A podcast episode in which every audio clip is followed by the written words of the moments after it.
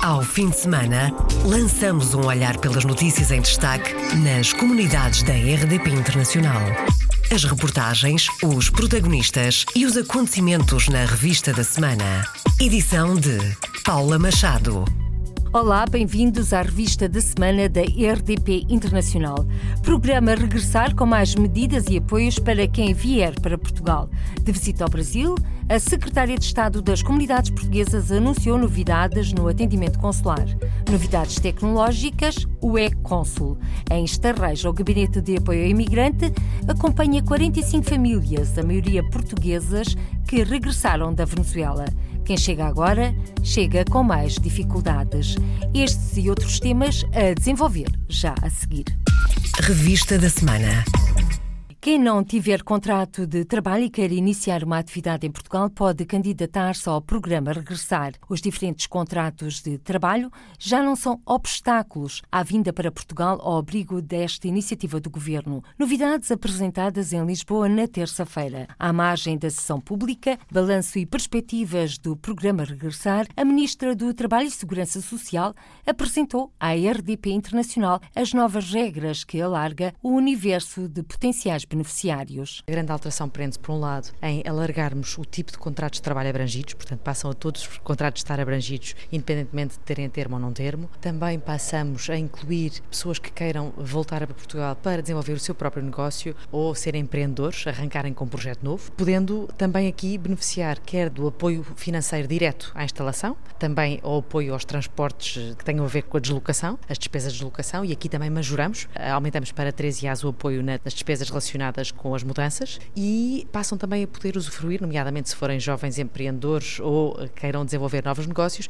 às medidas especiais eh, do Instituto de Emprego e Formação Profissional para a criação do próprio emprego ou para lançamento de novos negócios, com as linhas especiais que existem do Investe Mais ou do apoio à criação do próprio emprego. Portanto, aqui o objetivo foi, por um lado, alargar para chegarmos a alguns tipos de contratos que não estavam a ser abrangidos e que estavam a inibir algumas pessoas de virem. Por outro lado, também permitir que eh, pessoas que queiram vir desenvolver a sua própria atividade ou negócio próprio sejam abrangidas pelo programa e também majoramos o valor, permitindo, por exemplo, que quando se trata de agregados familiares a majoração passe de 10 para 20% por elemento do agregado familiar e quem regressar optar por ir para o interior ter uma majoração de 25%. Portanto, o que procuramos aqui foi, por um lado, majorar e discriminar positivamente algumas eh, situações para incentivar e, por outro, ser mais abrangente nos requisitos para chegar ao máximo de pessoas possível, que é esse o nosso objetivo. Quem vier para Portugal pelos seus próprios meios, ou seja, em viatura própria, no âmbito deste programa Regressar, pode reaver o dinheiro das despesas com combustível e portagens, desde que tenha comprovativo das mesmas. A explicação do secretário de Estado adjunto e do Emprego, Miguel Cabrita. Quando as pessoas usaram os seus próprios meios, em princípio, se tiverem faturas que comprovem as portagens ou outro tipo de despesas, em princípio também é possível enquadrar. Claro que tem que ter comprovativos, como tem que ter as viagens de avião ou outras. Isto é, nós não podemos simplesmente entregar o, dinheiro, desculpem a expressão, eh, sem ter esse comprovativo, porque é mediante, no fundo, esse, esse comprovativo que se pode fazer o pagamento. Alargar apoios já existentes a imigrantes e lusodescendentes é outra vertente do programa Regressar. E o secretário de Estado adjunto e do Emprego dá como exemplo duas linhas de crédito. O Microinvest, que são operações até 20 mil euros, e depois o Investe Mais para operações de crédito aí já de valor superior, linhas com condições muito favoráveis, já entre 20 mil e 100 mil euros. Como digo, nem sequer estou agora aqui ainda a fechar os valores, estamos a fechar os detalhes da medida e de como é que ela se articula também com outras, mas no fundo o que estamos a fazer é a disponibilizar a quem teve que sair do país, a quem escolheu em algum momento da sua vida emigrar, instrumentos que neste momento temos para a política, entre aspas, interna, para tentar inserir no mercado de trabalho pessoas que estão desempregadas. Nós estamos também a dizer aos nossos emigrantes que também são elegíveis e que também, por esta via, vão ter apoio para, caso decidam, como esperamos, vir para Portugal e possam instalar-se cá e criar também não só o seu, o seu emprego, quem sabe outros empregos, se as coisas correrem bem, são bem-vindos e terão também acesso a estes apoios. Por seu turno, a Ministra do Trabalho, Ana Mendes Godinho, apresentou-nos os números de seis meses de programa Regressar, que tem agora abertas candidaturas até ao final de 2021. Nós, neste momento, já temos 807 pessoas que se candidataram no âmbito do programa Regressar. Estas 807 pessoas envolvem, temos agregado familiar, 1.700 pessoas e o que sentimos é cada vez mais procura neste momento e acreditamos também com estas alterações que fizemos para ser mais abrangente, vamos conseguir também responder a algumas das situações que foram sinalizadas por muitas pessoas que estavam interessadas e que não estavam a conseguir entrar no programa. O universo de beneficiários também vai ser alargado. Vai-se prorrogar até uh, ao final de 2021 e, portanto, aqui também temos aqui esta, diria eu, mais aqui mais algum tempo para as pessoas poderem aproveitar o programa e voltarem para Portugal. Nós tanto precisamos deste talento que saiu de Portugal. Programa Regressar a entrar agora numa nova etapa. Pedro Abruchão nasceu em Lisboa. Em 2013 emigrou e agora voltou para Portugal.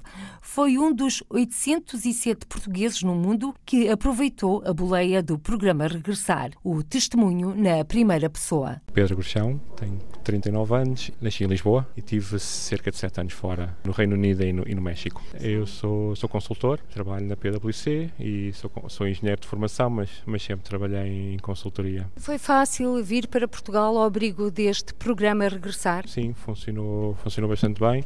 Eu, quando tomei conhecimento, tentei informar-me nesse ponto havia um pouco de falta de informação, mas depois deram-me uns contactos das pessoas corretas e foi, foi bastante rápido, foi fácil e bastante rápido. Em concreto, há um valor fixo nos, que, que nos dão e depois participam-nos a viagem de regresso e as bagagens e depois há outra, outra componente que essa não usufrui que foi a equivalência de certificados académicos que tínhamos obtido no estrangeiro e pagam-nos a equivalência. Isso eu não tive e depois tem um 50% de IRS, durante, uma redução durante 5 anos. Pedro Abruchão, um dos 807 beneficiários do programa Regressar que veio para Portugal e que não beneficiou, por opção, do reconhecimento de habilitações académicas. Atualmente são 38 os países em que existe reconhecimento automático de habilitações académicas, anunciou o secretário de Estado do Ensino Superior para acrescentar que são 382 os graus e diplomas já reconhecidos. Tem sido feito um trabalho pelo ensino superior com os congêneres desses países, no sentido de haver um reconhecimento automático dos cursos que são ministrados em uma série de países. Nós, por exemplo, aumentamos de 31 para 38 em 4 anos o número de países que é reconhecido e posso dizer que passamos de 276 graus reconhecidos em 4 anos para 382 graus que são automaticamente reconhecidos. Isso fez, por, exemplo, que num só ano nós aumentássemos de 3.012 o número de requerimentos de reconhecimento automático por parte dos imigrantes, que foi feito em 2018, para em 2019 esse número crescer para 5.184. Portanto, isto pode dar uma ideia, por um lado, da vontade de facto que há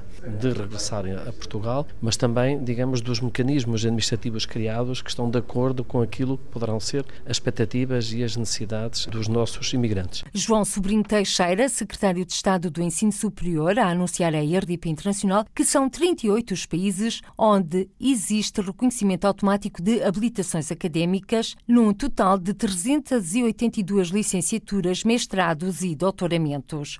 O reconhecimento de habilitações académicas e profissionais é um problema, principalmente para quem não tem dinheiro para pagar os processos. É o caso, por exemplo, de quem regressa da Venezuela. Em Estarreja, o Gabinete de Apoio ao Imigrante acompanha 45 famílias, a maioria portuguesas que regressaram da Venezuela. Quem chega agora chega em piores condições, explica Mónica Coelho, coordenadora do Gabinete de Apoio ao Imigrante de Estarreja. As pessoas tentaram fazer um esforço de conseguir ficar lá e quem tinha negócios, quem tinha algumas atividades importantes e família no país, acabou por ir tentando aguentar-se.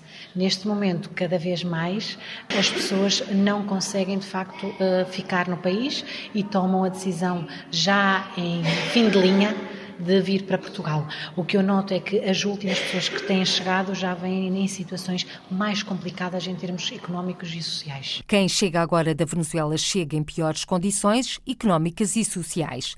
O Gabinete de Apoio ao Imigrante de Estarreja abriu as portas há um ano e acompanha 45 famílias, a maioria portuguesas, que regressaram da Venezuela. De visita ao Brasil, esta semana, a Secretária de Estado das Comunidades Portuguesas anunciou novidades no atendimento consular required novidades tecnológicas, o e-Consul. O e-Consul, ou seja, a pessoa faz o seu pedido de um passaporte, de um cartão de cidadão, de uma nacionalidade e pode acompanhar o seu processo, sabendo se está nos serviços, em que, em que ponto está, se está para ser deferido. E isso é muito importante porque tem-nos sido relatadas as situações de pedido de informação e muitos dos pedidos de informação têm a ver com como é que está o meu processo. Ora, com este novo modelo de gestão consular, a pessoa terá a possibilidade de uh, acompanhar o seu processo processo e saber em que ponto está e não precisa, por isso, estar sempre preocupada a perguntar. Secretária de Estado das Comunidades Portuguesas terminou na sexta-feira uma visita oficial ao Brasil. Em declarações ao correspondente da RDP no Brasil, Pedro Sá Guerra, disse que está a acompanhar os problemas e as preocupações dos trabalhadores consulares e também está empenhada numa solução negociada. Esse dossiê é um dossiê que já tinha começado a ser negociado com o sindicato e a Secretaria de Estado e que iremos agora continuar essa negociação no sentido de encontrar uma solução para esta questão que de facto afeta bastante a vida das pessoas e nós certamente iremos encontrar uma solução. Essa solução tem que ser encontrada de uma forma negociada com os sindicatos, com o Serviço Ministério eh, dos Negócios Estrangeiros e a Secretaria de Estado das Comunidades, como também tem esta responsabilidade dos consulados e eu pessoalmente irei fazer um trabalho no sentido de encontrarmos uma solução. Berta Nunes, secretária de Estado das Comunidades Portuguesas, em declarações ao correspondente da RDP no Brasil, Pedro Sá Guerra, e responder assim às questões levantadas pelo Sindicato dos Trabalhadores Consulares na reunião com os deputados da Comissão Parlamentar de Negócios Estrangeiros e Comunidades Portuguesas. Desde logo, a existência de dois câmbios, como referiu à RDP Internacional Rosa Teixeira, secretária-geral do Sindicato dos Trabalhadores Consulares e Missões Diplomáticas. Nós temos uma situação inédita, são os únicos trabalhadores da administração pública portuguesa que não têm os seus salários fixados em euros. Foram fixados na moeda local e nunca mais foram regularizados, sendo que os trabalhadores portugueses que têm obrigações fiscais e contributivas em Portugal estão a receber um terço da sua remuneração porque estão a aplicar dois câmbios na sua folha de vencimentos. Rosa Teixeira, que voltou a destacar os contratos de trabalho dos funcionários do Consulado de Portugal em São Paulo. Deve ser o posto português em que tem o maior número de trabalhadores que não são trabalhadores do Estado. Quer dizer, tem uma coabitação entre trabalhadores que são funcionários, em contrato de trabalho de funções públicas, e tem trabalhadores colocados lá por empresas de prestação de serviço. O que se está a observar é que, naquele posto, para nós parece-nos que São Paulo é um problema do Estado e não um problema do Ministério dos Negócios Estrangeiros. Porque nós entendemos que não estão a cumprir as suas funções de proteção consular porque chegam-nos relatos todas as semanas de algumas anomalias, de algumas ilegalidades que assinalamos ao Ministério e também de tratamento indevido da comunidade. E o sindicato também está preocupado com dois aspectos. Por um lado, a proteção dos seus trabalhadores, por outro lado, a imagem que é projetada do serviço. Denúncias do Sindicato dos Trabalhadores Consulares e Missões Diplomáticas Portuguesas, numa altura em que o Estado português foi condenado no Luxemburgo ao pagamento de quase 20 mil euros de indemnização uma antiga empregada de limpeza na Embaixada de Portugal no Luxemburgo. O Tribunal do Trabalho do Grão-Ducado deu razão à queixa de despedimento abusivo ocorrido há pouco mais de um ano. À imprensa portuguesa no país, o embaixador António Gamito disse que o Estado vai acatar a sentença, mas lamenta a falta de acordo. Explica ainda que o problema já existia quando iniciou funções no Grão-Ducado. Em causa estava a falta de um contrato de trabalho escrito e uma remuneração abaixo do salário mínimo no Luxemburgo. Eduardo Dias, da Central Sindical OGBL, que acompanhou o processo, explicou-nos que o caso se arrastou 25 anos antes mesmo de chegar a tribunal. Essa trabalhadora estava ao serviço da Embaixada há 25 anos. As coisas em termos de salários, indexação dos salários não eram respeitadas, até que, em determinada altura, a senhora disse que já bastava, já era tempo que o Estado português lhe pagasse o salário mínimo praticado no Luxemburgo. Eduardo Dias explica também porque é que o caso teve de chegar a tribunal. Desde a competência dos tribunais luxemburgueses, finalmente o Estado português acabou por aceitar, desde a competência da lei luxemburguesa para regular esta matéria, que o Estado português teve que aceitar, e até ter que ser provado que efetivamente a senhora tinha sido despedida de uma forma ilegal e abusiva e daí é por este despedimento ilegal e abusivo que resultam essa indemnização, o grosso dessa indemnização de 20 mil euros. Eduardo Dias, da OGBL no Luxemburgo, em declarações à RDP Internacional, sobre o processo judicial em defesa de uma antiga trabalhadora junto da Embaixada de Portugal no Luxemburgo. Luísa Semedo, conselheira das comunidades eleita por França, ameaçada, teve de fechar a página do Facebook. A conselheira das comunidades portuguesas eleita por França, Luísa Semedo, anunciou a sua demissão do cargo de presidente do Conselho Regional da Europa do Conselho das Comunidades Portuguesas.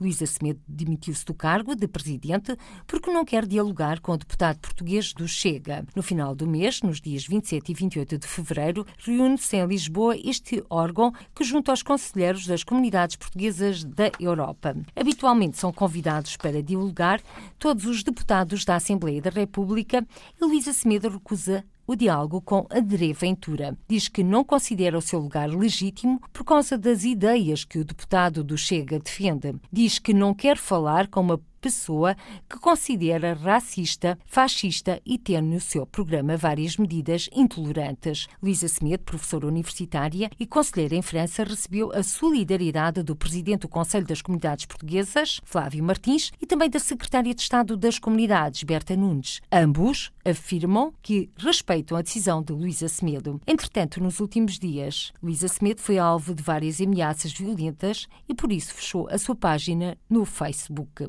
E na Malásia, no bairro português de Malaca, já pode ser apreciado um mural de homenagem a Fernão de Magalhães. A iniciativa juntou o Instituto Camões ao projeto artístico Casa do Lado, neste caso a Associação Coração de Malaca. Nas celebrações dos 500 anos da primeira volta ao mundo do navegador Fernão de Magalhães, o bairro português de Malaca foi a primeira paragem, como conta Joana Brito, diretora artística do centro A Casa ao Lado. Vamos passar por vários locais do mundo para deixar uma marca da comunidade sempre, o nosso trabalho do trabalho da Casa Lado é sempre a comunidade participar nas intervenções e deixar uma marca de ligação da cultura da comunidade com essa circunnavegação. No caso de Malaca, é uma das primeiras intervenções internacionais, tentamos fazer uma ligação com a cultura local em que eles pediam muito a parte da azulejaria portuguesa. Portanto, a imagem criada foi dentro da azulejaria portuguesa, com formas circulares também para fazer uma ligação quase que ao mundo e à circunnavegação e depois com a interligação da imagem do peixe, que também é uma comunidade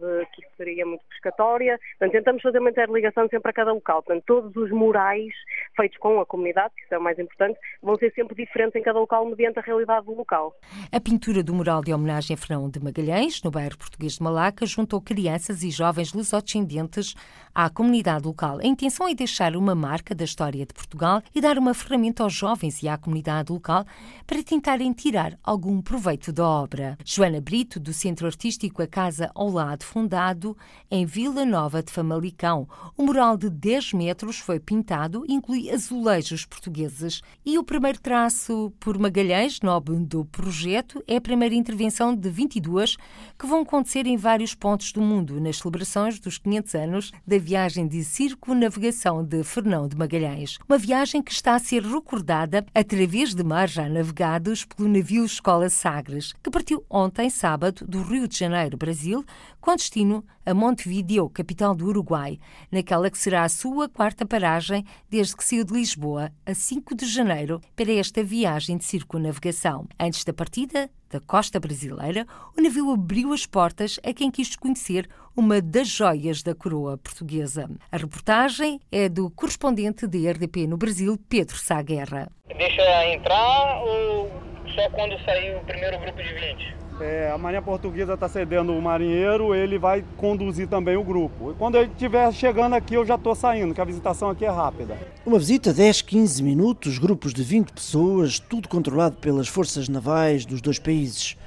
Brasileiros, franceses, espanhóis e, claro, portugueses fazem questão de vir à Baía de Guanabara conhecer o navio Sagres. Pela página do Instagram do Marinha Portuguesa. Vimos pela internet, estamos vindo pela internet. A minha esposa é portuguesa, aí ela veio conhecer. É de facto uma verdadeira embaixada portuguesa, um navio que já foi da Marinha Brasileira, um pormenor que quase ninguém sabe das visitas, dos visitantes. Apenas um português sabe que este navio já se chamou Guanabara. Sabia que este navio já foi brasileiro? Não sabia, mas eu sabia, conhecia a escola de Sagres. Dom Henrique, mas não sabia que esse navio era brasileiro. Eu sabia que a gente tinha o Cisne Branco. Este era o Guanabara. Ah, era o Guanabara. Eu nasci no estado da Guanabara, um estado que não existe mais. Sim, eh, com o nome de Guanabara, não é? E antes alemão. Mas também é a única coisa que eu sei acerca do navio Escola Sagres. Para além de saber que é um navio utilizado pela, pela Marinha Portuguesa desde, a, desde que o comprou precisamente na atividade de, de, de, formação e de ensino na Marinha. O navio Sagres foi adquirido pelo Estado português em 1961, na altura custou cerca de 140 mil euros. Agora vai estar um ano a navegar, são as comemorações dos 500 anos da viagem de circunnavegação de Fernão Magalhães. Irá passar por 22 portos, 19 países diferentes e também passará por 12 cidades da rede mundial de cidades magalhânicas. Reportagem de Pedro Sá Guerra no Rio de Janeiro, com muitos brasileiros a fazer questão de visitar o navio Escola Sagres, uma espécie de embaixada portuguesa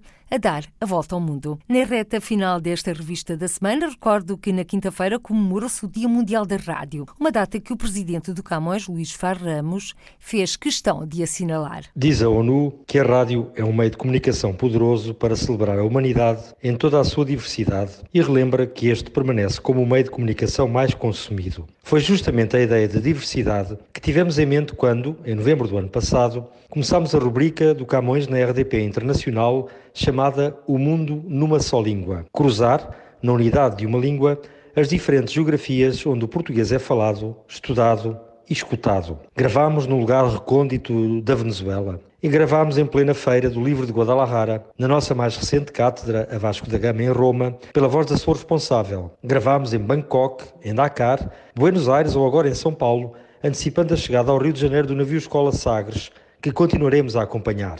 A rádio dá, obviamente, voz a quem através dela propaga a sua, não apenas literalmente, mas trazendo com essa voz ambientes, histórias, outras vozes, outras pessoas. Ainda mais amplo e difícil de imaginar é o espectro de pessoas e de lugares a que estas vozes podem chegar. Alguém que sintoniza o rádio do carro, do lugar onde trabalha, alguém que liga o telemóvel ou computador, está de súbito à escuta de outras pessoas, de outros lugares. Com o podcast, a rádio e, portanto, o som, perdeu mais uma fronteira a do tempo. Creio que todos beneficiamos disso e que todos beneficiamos, de alguma maneira, da história da rádio e daquilo de que, ainda hoje, todos os dias ela é feita. As razões para celebrar este Dia Mundial da Rádio são, por isso, múltiplas. Muito obrigado. Luís Faro Ramos, presidente do Camões no Dia Mundial da Rádio, dia 13 de fevereiro. Mas para nós, todos os dias são dias mundiais da rádio. E assim que está a ouvir-nos, desejo que continue sempre desse lado na nossa companhia. É o ponto final desta revista da semana. Seja feliz. Regressamos no próximo domingo. Revista da semana. Ao fim de semana, passamos um olhar pelas notícias em destaque nas comunidades da RDP Internacional. Em 20 minutos, as reportagens, os protagonistas e os acontecimentos na revista da semana. Domingo, às 12h30. Edição de Paula Machado.